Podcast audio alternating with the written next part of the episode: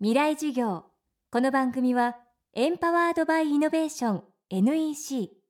暮らしをもっと楽しく快適に川口義賢がお送りします。未来授業月曜日。チャプト1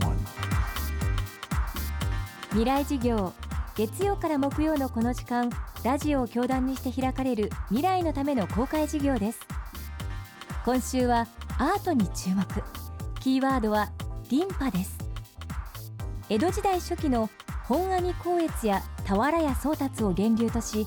尾形光琳や酒井法一などへ受け継がれた日本画の潮流リンパ大胆な構図やデザイン性は日本画のみならず現代の商業デザインやポップアートにも影響を与えていると言われています。今週は誕生から400年を迎えたリンパにスポットを当てます。講師はアートディレクターの山田真也さんです。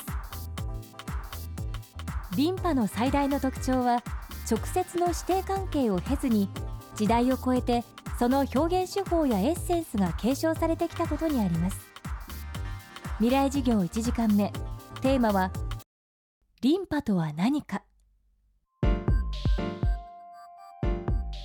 尾形光琳の輪を取って、まあ、リンパと名付くんですけども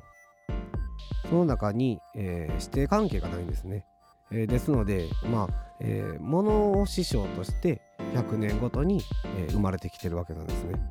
えーそれはもう偶然なんですけども100年ごとに生まれるっていうのも、えーちょうど100年にわたって今400年こう続いてきてる派で、えーまあそれを、まあ、流派として捉えてるのがリンパという、えーように思っていただいたら分かりやすいかと思うんですけど、えー物を師匠にしてるっていうのは、えーその絵を真似ることですね、まあ、真似ることを学びとして、えーやってきた流派なんですね。普通はお師匠さんに、えー先生こここうでこうここを直さなくちゃいけないよって言って絵を教えられたわけなんですけどもリンパに関してはその絵を見て自分で学ぶ姿というので、えー描いてきた姿。ですので物が師匠であるんですね。代表的に100年に一度と、えー生まれてきているのはまず、えー俵屋宗達が約1570年頃に生誕しまして、えーその後に、えー尾形光琳1658年ぐらいに生まれてます、えーその後に酒井法一が1761年に生まれまして、えーそして、えーまあ、上坂石化というところで、えー今のところリンパというのは止まってるんですけども、えーその中で約100年ごとに、えーそう言って、まあ、リンパに対して憧れた人が、えー現れてきてるんですね。それがこのなんかリンパの面白さですね。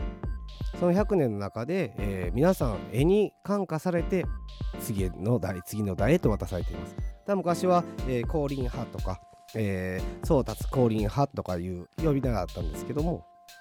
えーそのようにして、まあえーどんどんどんどん次の代次の代へって変わっていったんですけどもね。日本画の潮流とされるリンパですが作品には絵画だけでなく器やすずり箱なども含まれます一番初めの創始者はやはり、俵屋宗達本阿弥光悦という人間なんですけども、えーちょうど、えーまあ俵屋宗達のね年少がちょっと不明なんですけどもともと扇の絵師として、まあ、洗面ですねの絵師として職人をずっと行ってたんですよ。ですのでね非常にね宗達の作品自身は、まあ、一番代表的な作品でいうと皆さんご存知だと思うんですけど「あの風神雷神絵」あれが宗達が描いたものですね。それと、えー本阿弥光悦ですね。1615年に、えー徳川家康から、まあ、本阿弥光悦が、まあ、高ヶ峰というところに光悦村というのを配慮してもらうんですけども、まあ、その時から約400年という、えー数になります新しい自由自由感のある絵が生まれたのかなと思ってるんですけどもね。それと絵描きだけではなかったんですよ。光悦っていうのは焼き物楽焼きという焼き物で国宝にもなってますし、えー例えばあの蒔絵のものを描いたすずり箱などもありますしある意味クリエイターっていうものが生まれたって言った方が正しいかもしれないですよ。普通に絵描きは絵描きだけじゃないですか。じゃなくて、えー絵描きでありながらいろいろなものづくりしてるんですね。例えばその時に書家を書いたりもしてますし、えーそういう中で宝居っていう位を、えー、宗達はいただいてるんですよ。宝居ってもう最高位のものなんですけどもをいただいたりするんですね。だそういう考え方の概念ってすごく面白いですよね。装飾品としていろいろな例えば器を作ったりとか、えー当然蒔絵を作ったりっていうものがいろいろ残ってるんですね。だから決して絵だけという世界ではなかったんですよ。もう少しこうフリーダムな世界に描いてるんですね。ものづくりを。可能派が陶芸をやってることはなかったんでね、えー、リンパに関しては陶芸があったりしてますけども、そこはちょっと面白い世界観ですね。クリエイターっていう考え方ですね。今週の講師はアートディレクター山田真也さん。テーマは誕生から400年を迎えた日本画の潮流リンパです。現在東京港区の根津美術館ではリンパの代表的な作家尾形光琳の企画展が開催されています。本阿弥光悦や俵屋宗達の技法に学びつつ新たな時代の感覚も取り込んで独自の世界を作り上げた尾形光琳。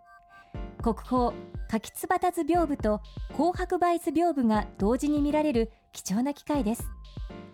根津美術館尾形光琳300年期記念特別展柿つばたと紅白梅光琳デザインの秘密は5月17日日曜日まで開催されています。未来授業明日もアートディレクター山田真也さんの講義をお届けします。川口技研。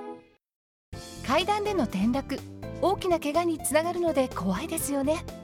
足元の見分けにくい階段でもコントラストでくっきり。白いスベラーズが登場しました。皆様の暮らしをもっと楽しく快適に。川口技研のスベラーズです。未来授業。この番組はエンパワードバイイノベーション NEC 暮らしをもっと楽しく快適に川口技研がお送りしました。